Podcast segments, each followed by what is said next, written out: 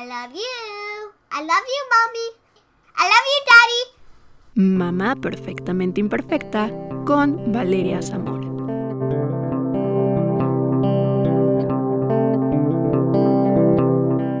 Hola amigos, bienvenidos al episodio número 14 de Mamá Perfectamente Imperfecta. Yo soy Valeria Zamora, una mamá perfectamente imperfecta, y el día de hoy vamos a hablar sobre un tema imperdible y que es un básico en el desarrollo de nuestros bebés, que es la estimulación del lenguaje.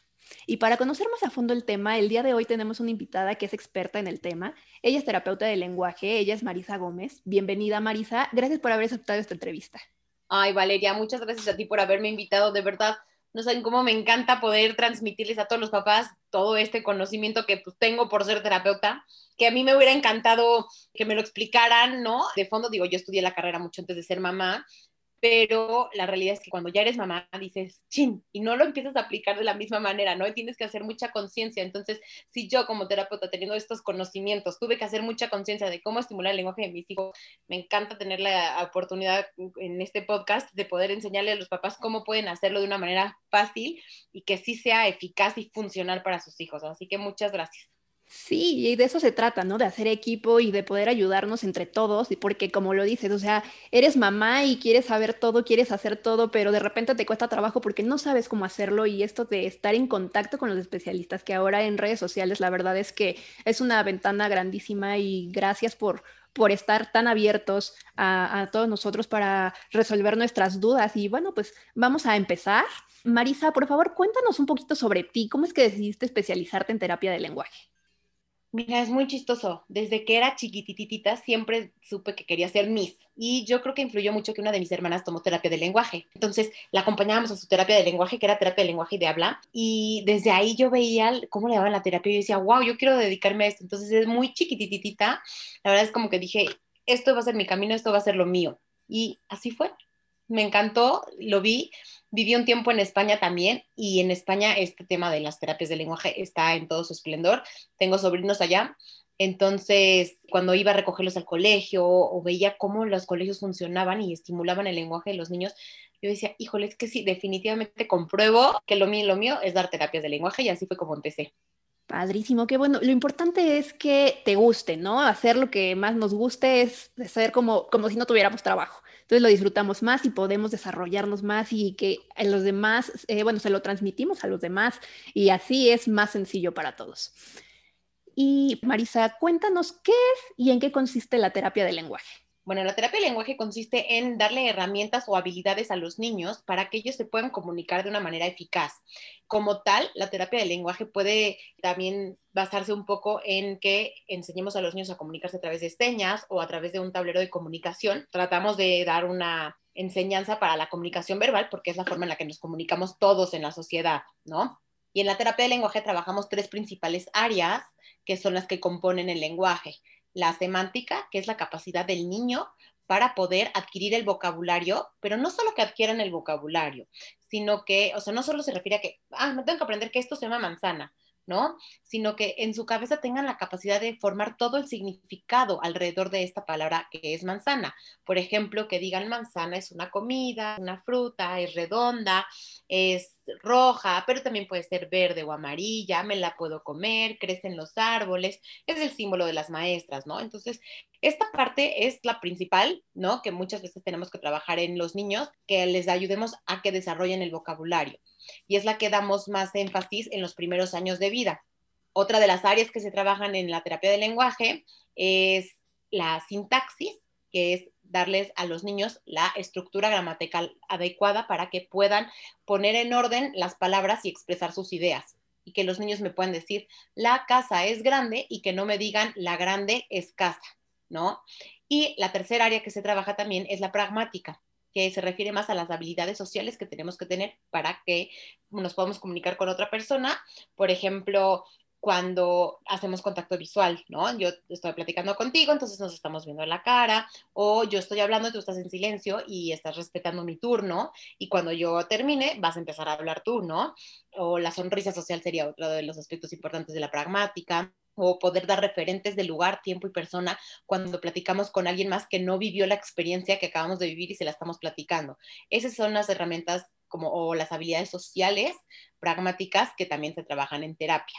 Oye, Marisa, me comentabas que siempre existe una duda entre qué es la terapia del lenguaje y la terapia del habla. ¿Nos puedes explicar cuál es la diferencia entre ellas? Claro, lenguaje es justo lo que les acabo de mencionar, que el niño tenga el vocabulario suficiente para comunicarse, que pueda organizar sus ideas y sus pensamientos y transmitirlo en oraciones apropiadas y que tenga estas habilidades sociales para comunicarse. Eso es lenguaje, pero realmente habla se refiere a cómo los niños pronuncian las palabras o cómo las articulan, ¿ok? Entonces, en la parte de habla, muchas veces la gran mayoría de las veces los papás me contactan de, oye, es que mi hijo necesita terapia de lenguaje. Y lenguaje es una terapia un poquito más compleja, ¿no?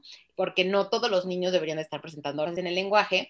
Y cuando me pongo a rascarle, me dicen los papás, no, es que fíjate que no pronuncia la R o no pronuncia la S.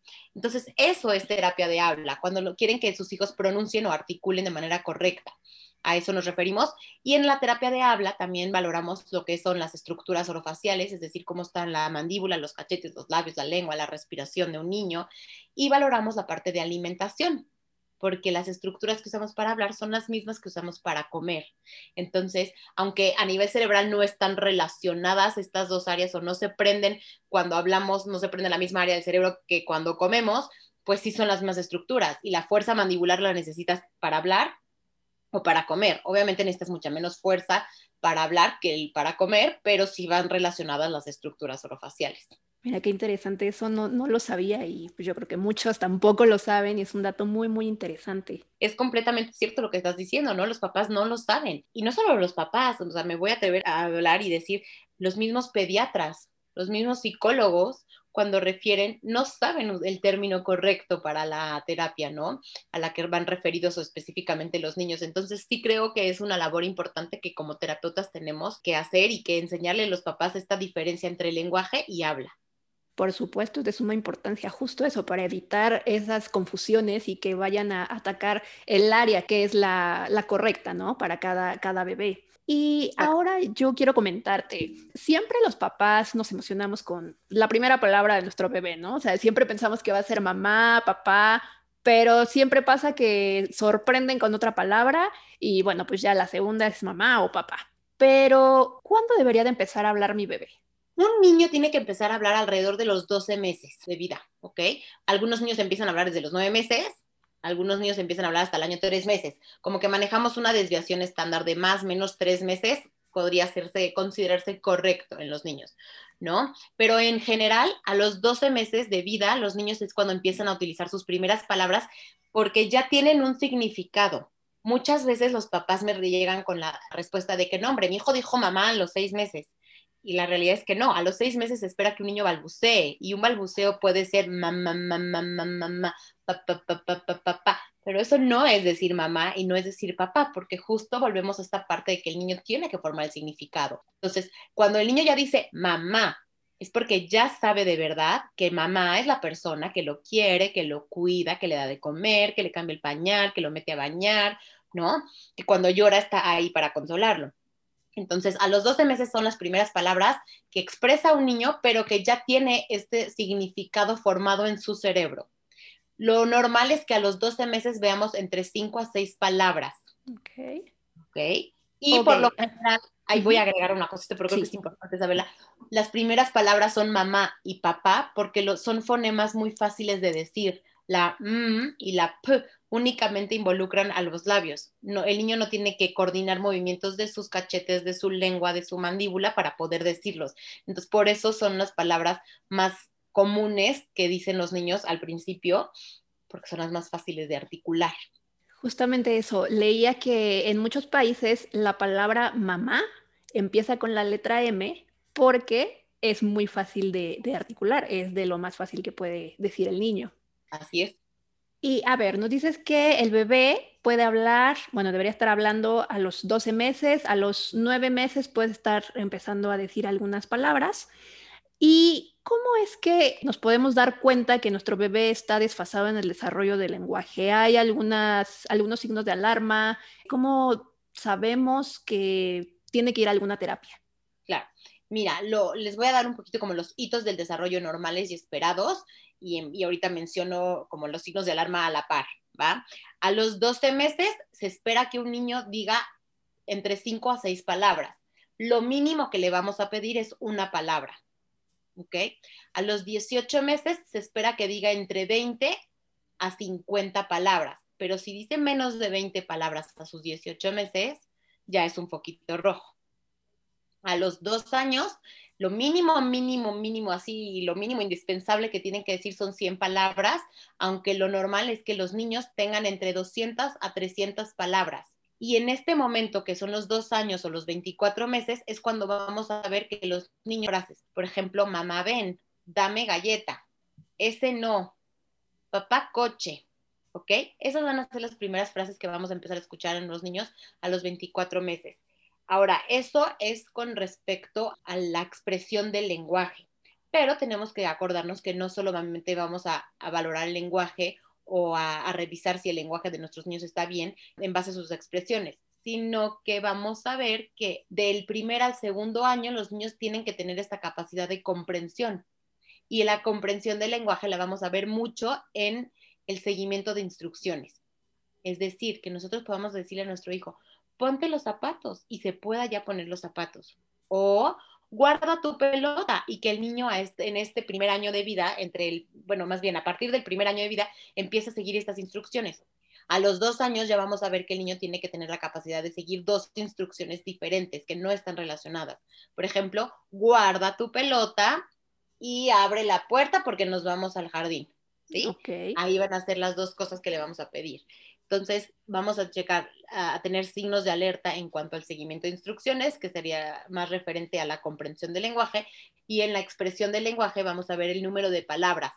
Eso es la forma más sencilla de empezar a medirlo y cómo los papás pueden tener estos signos de alarma del desarrollo del lenguaje.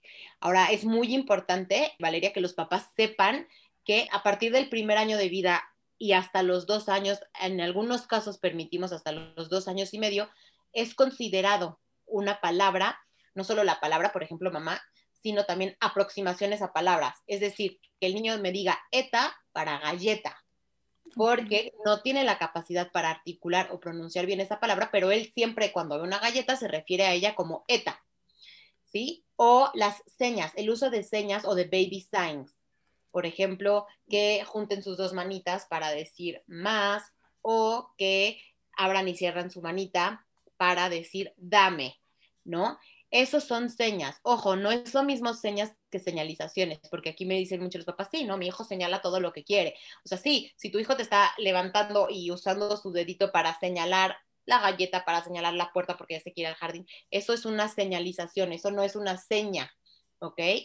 Y también vamos a contabilizar como palabras en esta edad, les digo, de entre uno a dos, dos años y medio, el uso de onomatopeyas o sonidos que los niños nos digan mu para vaca, que nos digan be para el borreguito, que nos digan miau para el gato.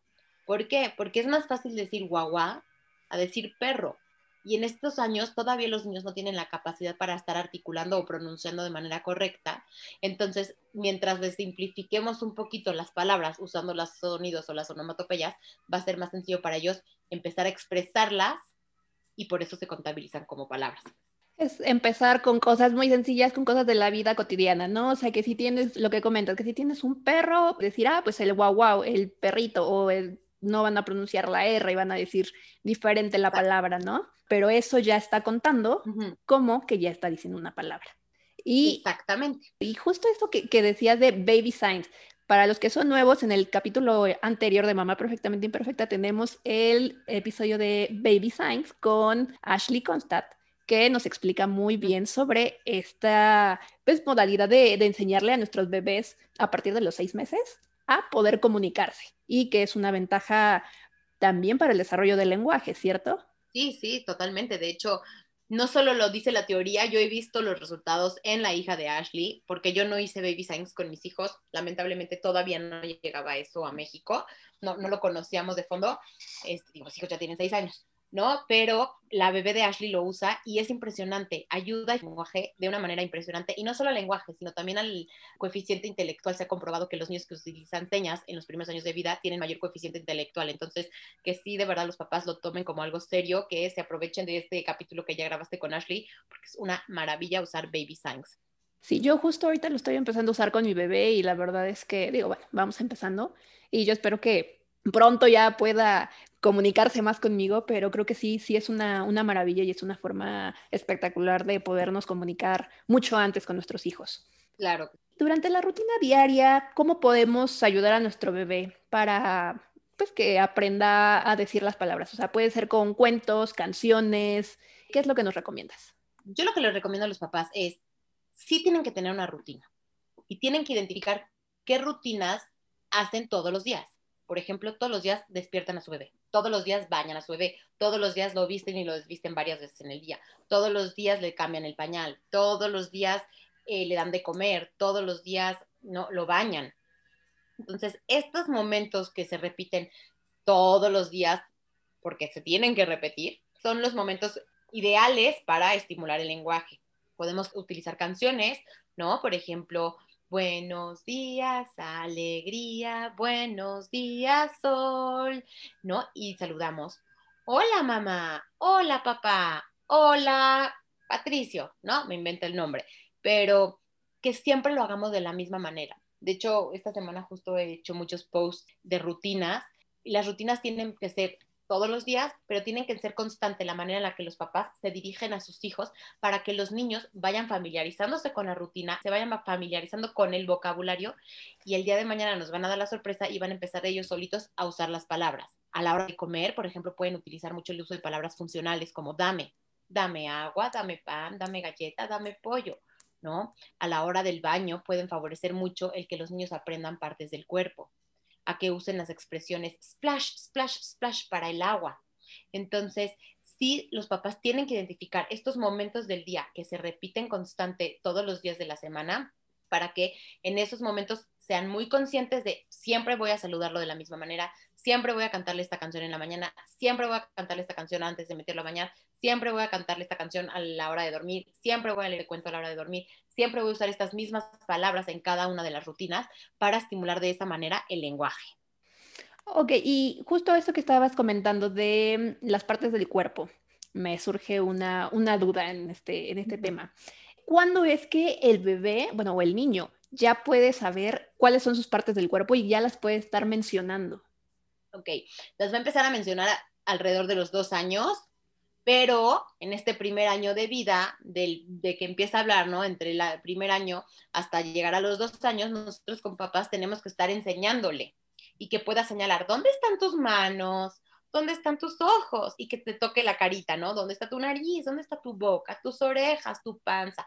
Y bueno, recordarles a los papás, por lo general los papás olvidan enseñar dónde está la espalda, ¿no? Entonces también es una parte de su cuerpo importante, simplemente no la ve, pero está ahí. Entonces que sí les enseñen todo, ¿no? Las manos, las piernas, los dedos del pie, los dedos de la mano. Eso es algo importante. Ahora, como consejo, yo enfocaría más el enseñar a los niños palabras funcionales, es decir, palabras que por lo general son verbos que le van a ayudar al niño a satisfacer una necesidad. Por ejemplo, dame, pon, mira, quita, sí, no, mamá, papá, pipí, popó. Estas son palabras que el niño va a estar usando todo el tiempo, todo el día, todos los días, ¿no? Entonces, yo me enfocaría primero en que el niño tenga este tipo de palabras funcionales y ya después vamos a enseñar lo que se conocen como palabras del banco de palabras. O aumentar el vocabulario. Y en ese momento ya nos vamos, ya que el niño ya entendió que, ah, hablar me sirve para satisfacer mis necesidades. Si yo hablo, mi mamá me da lo que quiero. Si yo hablo, mi mamá me, me puede pasar el juguete, ¿no? Entonces ya nos enfocamos ahí en enseñar vocabulario como tal y ahí les enseñamos las partes del cuerpo, los animales, los colores, las figuras, que es un tema que los papás creo que siempre están como muy pendientes de, todavía no sabe las figuras, todavía no sabe los colores. ¿Qué importa? La verdad es que el niño en su primer año de vida no va a decir, pásame el amarillo. O sea, no tiene que decir amarillo. Con que diga dame es suficiente, porque acuérdense que en este primer año de vida los niños se comunican con palabras aisladas. De nada les sirve aprenderse a decir círculo si no va a tener que nombrar la palabra círculo nunca, porque a su alrededor, aunque el reloj sea de círculo o redondo y la galleta sea redonda, no va a decir quiero redondo, quiero círculo, va a decir quiero galleta. Y es más importante que diga quiero o dame, ¿no? Entonces, eso sería como otro consejo importante para los papás, que no se enfoquen tanto en estimular en el primer año tanto los colores y los animales y, las figuras y que se enfoquen en enseñarle palabras funcionales a sus hijos. Hay que estimular a que digan palabras funcionales, ¿no? Como mamá, comer, jugar, que son algo que, lo van a hacer diario, ¿no? Y mencionabas algunas palabras de el banco de palabras. ¿Nos puedes compartir algunas? el banco de palabras realmente va a ser mucho como los colores, ¿no? Rojo, amarillo, verde, azul. Van a ser las figuras, círculo, triángulo, cuadrado, estrella, corazón. Van a ser los animales, ahí ya van a entrar los animales, ¿no? Y caballo, perro, gato, pato, elefante, y ya empiezas a también en este banco de palabras a nombrarle al niño aquellas cosas que son relevantes para él y para su vida. Si el niño tiene un muñequito o un peluchito de elefante que lo usa mucho, pues le enseñas que es elefante, pero no le vas a enseñar el animal perezoso. O sea, ¿no? No, tiene un perezoso cerca de él, nunca va a haber un perezoso en sus primeros años de vida porque no es algo que tengas de mascota, entonces no es tan relevante. Enséñenles cosas más relevantes, que les enseñen muebles, por ejemplo, la cama, la silla, la, el sillón, la mesa. Y mucho lo pueden enseñar a través de la, lo que conocemos nosotros terapeutas como categorías semánticas. Es decir, los instrumentos musicales, la ropa, los colores, las figuras, los muebles, ¿no? Los juguetes, ahí serían todo ya el, como lo que decíamos del banco de palabras. Ok, pero eso ya sería como en una edad más grande después de los dos años. ¿Es correcto? eso va a ir después de que los niños ya empiecen a, o sea, no lo podemos desprender tanto o desfasar tanto, ¿no? Tiene que ir de la mano, los niños tienen que ir aprendiendo mucho vocabulario en sus primeros años de vida, pero yo me enfocaría mucho antes del año de edad en enseñar mucho estas palabras funcionales, en hacer consciente a mis hijos a través de las rutinas, el dame, pon, mira, sí, no, quita, mete, saca, esas palabras que le van a servir más porque van a ser palabras que el niño va a poder usar más en el día a día.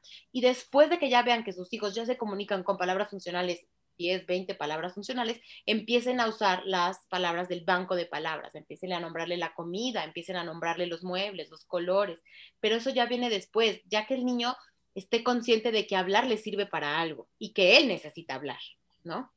Claro, que esté consciente de que ya puede comunicarse con lo básico, ¿no? Que es lo importante ahora. Exacto. Y ahora te quiero preguntar, ¿cuáles son los errores mm, que los papás cometemos al estimular el lenguaje, los más comunes? El error más común es justo lo que te mencionaba, ¿no? O sea, se enfocan mucho en que se aprendan los colores y se aprendan las figuras.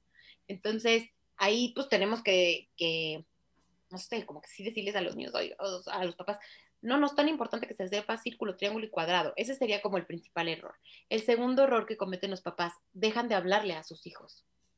No les hablan porque dicen, ¿para qué les hablo en el primer año si no me va a hablar y no me va a contestar? Entonces, cuando los privan de estas mm. experiencias auditivas, los niños no hablan y efectivamente les están causando un retraso más que decir, ah, a partir del año les hablo porque ya es cuando tienen que hablar. Entonces, siempre como papás, lo que yo creo que esos serían los principales errores que cometen los niños, digo los papás, perdón, no les hablan y ya cuando les quieren enseñar vocabulario, les enseñan cosas que no son tan relevantes en su día a día. Ok, y recordemos que, que, el hablar siempre, claro que les ayuda, por supuesto. Yo les digo en mi experiencia que yo le hablo a mi bebé y ella me contesta con sus gritos, con sus movimientos, con la forma que ella decida, pero me contesta. Yo siento que, que me contesta y que a veces incluso mm, siento que me entiende perfecto lo que le estoy tratando de decir. Entonces, creo que sí es un, un apoyo para que nuestro bebé se desarrolle de la mejor manera. Exacto. Es importante que les hablemos a los niños siempre para estarlos estimulando y que ellos vayan aprendiendo. Porque además acuérdense de una cosa, o sea, los niños nacen y no conocen el idioma en el que nacieron. Entonces, desde ahí los niños tienen que empezar a distinguir cuáles son los sonidos de su idioma y a que, a que empiecen a decir, ah, si yo junto mm, a, ma, ma, ma es un sonido que comúnmente estoy escuchando. Todo, todo es un sonido que escucho mucho porque ponte el zapato, vamos a jugar con el pato, ¿no? Entonces sí tienen que estarles hablando para que los niños primero capten cuáles son esos sonidos del idioma en que se les están hablando. O sea, es como si los pusieran a ustedes ahorita en China y les dijeran, entiende el mandarín. Pues no sabes ni dónde empieza una palabra ni cuándo acaba una palabra. Escuchando y escuchando y escuchando el idioma en el que le están hablando, no importa, ojo, bilingüismo luego está una de las preguntas más importantes, ¿no? No importa si le hablan en inglés, no importa si le hablan en español al mismo tiempo, si es un bilingüismo real, no le va a generar retraso en el lenguaje. Simplemente le va a hacer más conexiones neuronales y le va a favorecer muchísimo más. Entonces ahí sí, no pasa nada, pero el niño tiene que estar escuchando el idioma constantemente para acostumbrarse a él y aprender a distinguir cuándo empieza una palabra y cuándo termina la palabra y cuándo es la siguiente. Creo que sí, esto de que, hablas del, bilingüismo, se puede que, o sea, al mismo tiempo estarle hablando en español y en inglés, o que aquí en México es como lo más común, ¿no? O sea, es, alguna, ¿le encuentras algún beneficio? ¿Sí lo pueden estar aprendiendo los dos idiomas al mismo tiempo o cómo lo pueden manejar? Pueden aprender los dos idiomas al mismo tiempo. Ojo, bilingüismo se refiere a mamá le habla 100% en español, papá le habla 100% en inglés. ¿Ok? Puede ser incluso trilingüismo, mamá le habla en español, papá le habla en inglés y el niño vive en Francia. ¿No? No pasa nada. O sea, eso no va a generar un retraso en la adquisición del lenguaje. De repente sí podrá pasar que los niños hablan pocho, pero al menos se están comunicando con la estructura correcta. Mamá, quiero Apple, ¿no? Entonces sabes que está en la estructura del español, pero no recuperó la palabra manzana y dijo Apple. No pasa nada porque la colocó en una adecuada estructura. Entonces el bilingüismo, trilingüismo o lo que fuera, sabemos que no causa desfase en el desarrollo del lenguaje y al contrario, genera más conexiones neuronales y son niños más inteligentes y más organizados, ¿ok? Lo que sí es que no se puede considerar bilingüismo el que la mamá y el papá le hablan en español y solamente porque el niño escucha la tele en inglés ya está expuesto al inglés. Eso no se considera como bilingüismo. O sea, lo pueden hacer, sí, sí se puede hacer. ¿Le va a afectar al niño? No, no le va a afectar, pero entonces no pretendan que el niño aprenda inglés. Hay que tenerlo muy claro, ¿no? O sea, hay que como lo dices, el papá hablarle 100% inglés, la mamá 100% español, o el, el, tío o el hermano o quien sea el que le va a estar hablando en el idioma, ¿no? Marisa, ¿hay algunas estrategias para la terapia del lenguaje? ¿Para la terapia del lenguaje o para estimular el lenguaje en la casa? Perdón, para estimular el lenguaje, para estimular el lenguaje. Sí, hay muchísimas, son un montón de estrategias. Creo que las principales serían, uno, que los papás siempre hagan contacto visual con sus hijos, es decir, cuando se vayan a comunicar con ellos, que de verdad los estén mirando a los ojos. Al mirar a los ojos a los niños favorecemos mucho también la imitación y esto ayuda. Otra de las grandes estrategias es que los papás cuando vayan a hablar con sus hijos se pongan a su nivel, es decir, los papás se agachen para estar a la misma altura que sus hijos. Esto hace que el niño tenga más confianza, esté más receptivo y ponga más atención, pero también sea más fácil que pueda imitar los movimientos que hacemos en nuestra boca al estar hablando. Entonces, hacer contacto visual y ponernos a la altura de los niños son básicas. Otra de las estrategias y esta es la más difícil de aplicar, creo yo, es que les demos tiempo a nuestros hijos para que respondan. Por lo general estamos, pregúntale, pregúntale, pregúntale, pregúntale, pero nunca le dimos tiempo para responder. Entonces, háblenles, díganles algo y denle tiempo al niño para pensar lo que acaba de escuchar y para poder responder. ¿sí? La cuarta estrategia que yo recomendaría sería hacer todo a través del juego cuando un niño está jugando es muchísimo más receptivo a estar aprendiendo a que si nada más le estamos repitiendo como perico, mira, eh, mira, esto es una manzana, manzana, manzana, manzana, manzana, manzana, manzana. Así no va a aprender el niño, ¿no? Lo tenemos que hacer a través del juego. Mmm, qué rico, me voy a comer una manzana. La manzana cayó del árbol. La manzana está deliciosa. Ay, ya me mastiqué la manzana y estaba dura, ¿no? O sea, mencionarle todas las palabras a través del juego es muchísimo más eficiente. ¿Qué otra cosa les podría recomendar? Usar palabras funcionales antes que las palabras del banco de palabras, siempre estimulándolo así. Si le tienen que preguntar a sus hijos algo, eviten hacerle preguntas, pero si ya es algo que de verdad les tienen que preguntar, lo que yo les recomiendo a los papás es que les den dos opciones a los niños. Es decir, si le quieren preguntar, ya vamos a comer, ¿quieres comer? No pregunten eso, mejor que le digan, vamos a comer, ¿qué quieres comer? ¿Carne o pollo? ¿No? Y que el niño ya tenga esas dos opciones. Y de esa manera el niño va a poder nombrar más fácil lo que él quiere, porque ya nosotros le estamos dando el referente de ese nombre, de ese objeto que él va a querer. ¿No? Creo que a veces se nos olvida que pues ellos son unos bebés, unos niños que, que, apenas están aprendiendo, ¿no? Y nosotros pues como ya es inmediata la respuesta cuando nos preguntan algo, pues se nos olvida que ellos apenas están aprendiendo. Exacto, entonces creo que sí es importante decirle eso a los papás, ¿no? Otra cosa que a mí, por ejemplo, me encanta es que los papás se lleven los objetos a la boca, Valeria, o sea, cerca de la boca, por ejemplo, si van a jugar con un cochecito, entonces que la mamá agarre el cochecito y se lo ponga cerca de su boca y que diga, coche, ¿quieres jugar con el coche? Vamos a jugar con este coche, porque a la hora de que se llevan el objeto cerca de su boca, favorecen la atención y favorecen que el niño también pueda empezar a imitar los movimientos. Entonces, cuando vayan a estarle platicando de algo, traten de que sean objetos reales que puedan estar enseñándole a sus hijos y como papás acercarse el objeto a la boca para que entonces sea más fácil el que el niño pueda imitar el movimiento y lo pueda nombrar. Otra de las estrategias que me encanta es que los papás usen señas, entonces sí apoyarse de baby signs, las señas las pueden inventar ustedes, digo, ya lo dijo mejor Ashley en su en ese episodio que grabaste con ella, pero enseñar señas les ayuda mucho a los niños a empezar a comunicarse, a no frustrarse antes de lo que podrían hacerlo de manera verbal. Otra de las estrategias que me encanta es que los papás nombren y describan todo.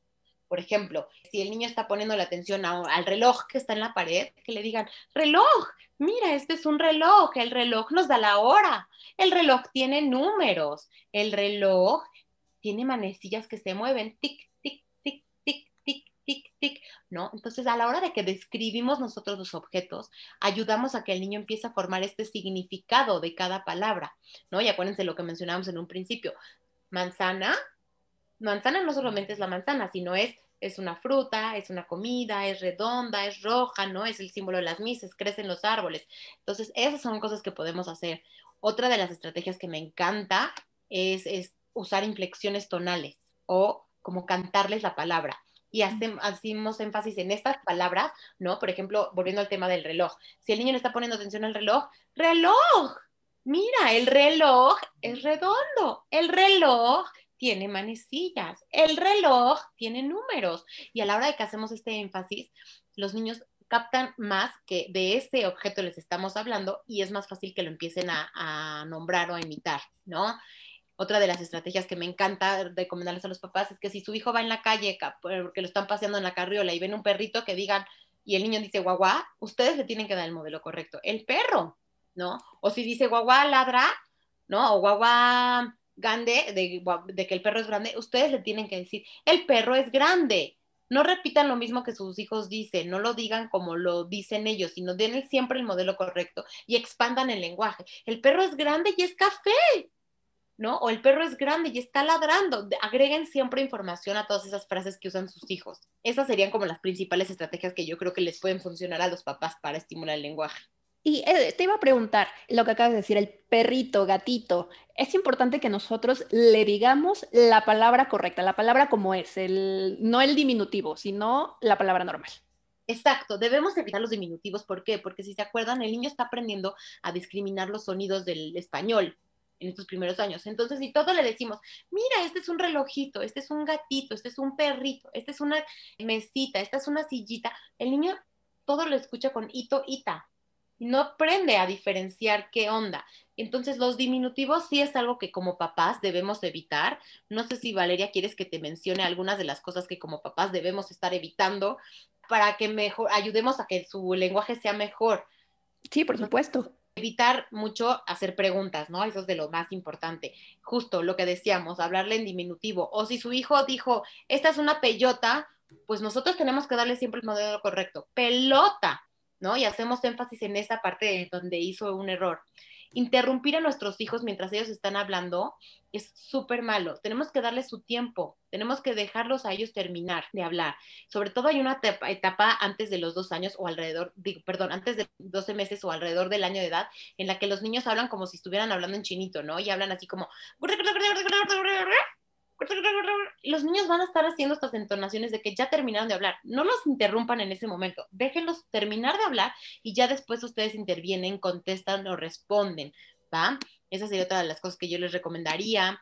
O adivinarle las cosas desde lo peor que podemos ser como papás. Entonces, si el niño les está señalando algo, sí le pueden preguntar, ¿qué quieres? ¿Quieres la galleta o quieres tu leche? Pero usando estas dos opciones, ¿no? Para que entonces el niño tenga que usar una palabra.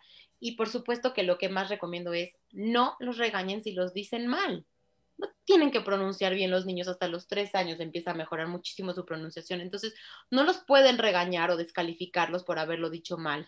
Sí, recordemos que están aprendiendo. Y eh, bueno, por último, porque ya se nos está acabando el tiempo, eh, es un tema muy extenso que da para mucho, mucho más y lo que vas platicando sale una pregunta y otra y te lleva a, otras preguntas, ¿no? Claro. Pero creo que esto es, importante. Existen cuatro pilares para el desarrollo del lenguaje. Exacto. ¿Nos podrías mencionar estos cuatro pilares? hay cuatro pilares que yo como se los explico a los papás es, imagínense que el lenguaje para poderse dar es una mesa y necesita de las cuatro patitas para poder estar bien y que no se caiga la mesa, ¿no?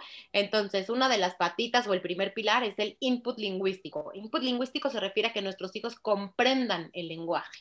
¿no? Acuérdense que en principio les platiqué cómo lo podemos hacer la comprensión del lenguaje, mucho lo podemos medir a través del seguimiento de instrucciones.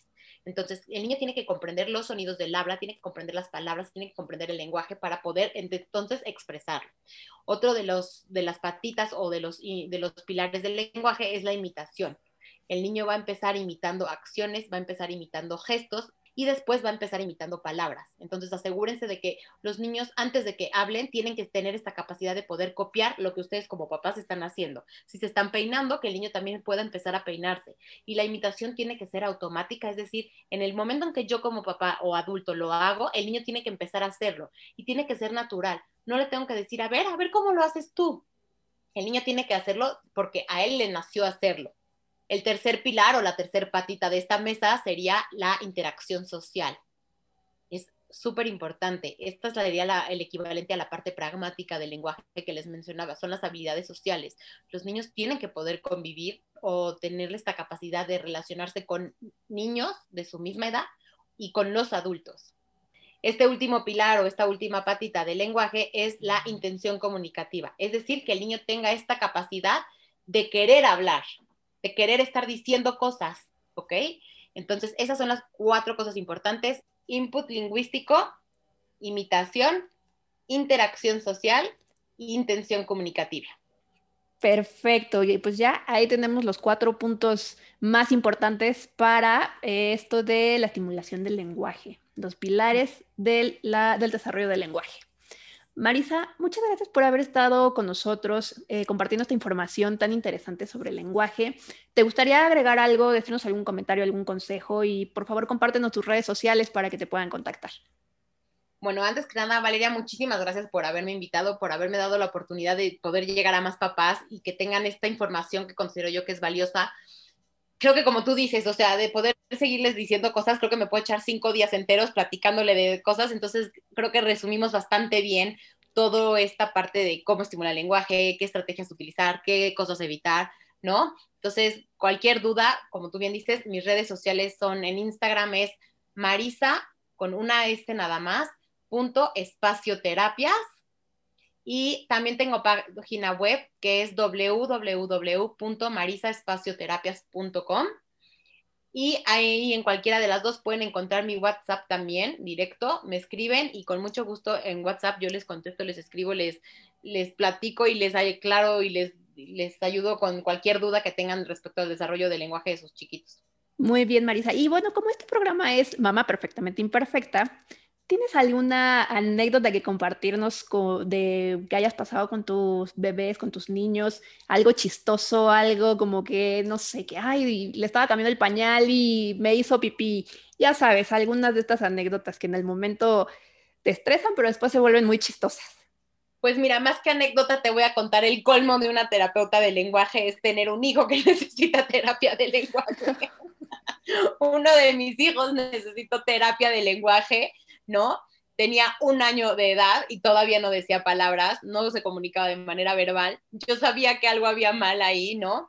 Y al año tres meses, porque te digo que esta desviación estándar de los tres meses, dije, se acabó, es evidente que este niño necesita terapia de lenguaje y una de las terapeutas de mi equipo de, de espacioterapias fue quien atendió a mi chiquito, le dio terapia y entonces, pues, ¿qué más te puedo contar que eso, no? O sea, eso creo que es lo que más viene así como al grano, de hasta las terapeutas de lenguaje nos pasa que sus hijos necesiten terapia de lenguaje, necesiten un empujoncito ahí, entonces, papás, no se desesperen, ¿no? Siempre ánimo, sí lo están haciendo bien, todos lo hacemos bien y no conozco a ningún papá que por mala intención fastidie a su hijo y no quiera que hable. Entonces, yo confío en que todos siempre están dando lo mejor de ellos mismos y lo mejor de sí mismos para sus hijos.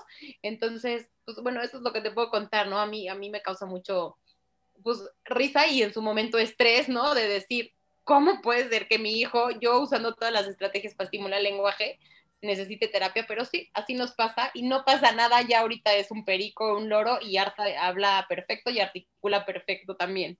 El colmo de, un terapeuta, así pasa, así pasa cuando menos lo esperas, menos dices, no, mi hijo no, no lo va a tener, bueno, pues ahí está, así que pues la vida nos sorprende y lo, importante es que hay corrección y que lo podemos hacer pues, lo mejor posible y que pues, somos mamás perfectamente imperfectas, ¿no? Así es, Valeria. Y pues de verdad, otra vez, muchísimas gracias por la oportunidad y por la invitación. Gracias, Marisa. Y amigos, muchas gracias por habernos escuchado en este catorceavo episodio de Mamá Perfectamente Imperfecta. Recuerden que yo soy Valeria Zamora, una mamá perfectamente imperfecta, y pueden encontrarme en Instagram como valeriazamora.b. Ahí pueden hacerme llegar sus dudas, comentarios, sugerencias, mensajes, algún tema que quisieran que tratáramos en el podcast, alguna experiencia que quieran compartir entre mamás y papás. También recuerden que estoy en TikTok como arroba mamá perfect imperfect, en Facebook y YouTube me encuentran como arroba mamá perfectamente imperfecta y yo los espero en el próximo episodio de Mamá Perfectamente Imperfecta. Hasta la próxima.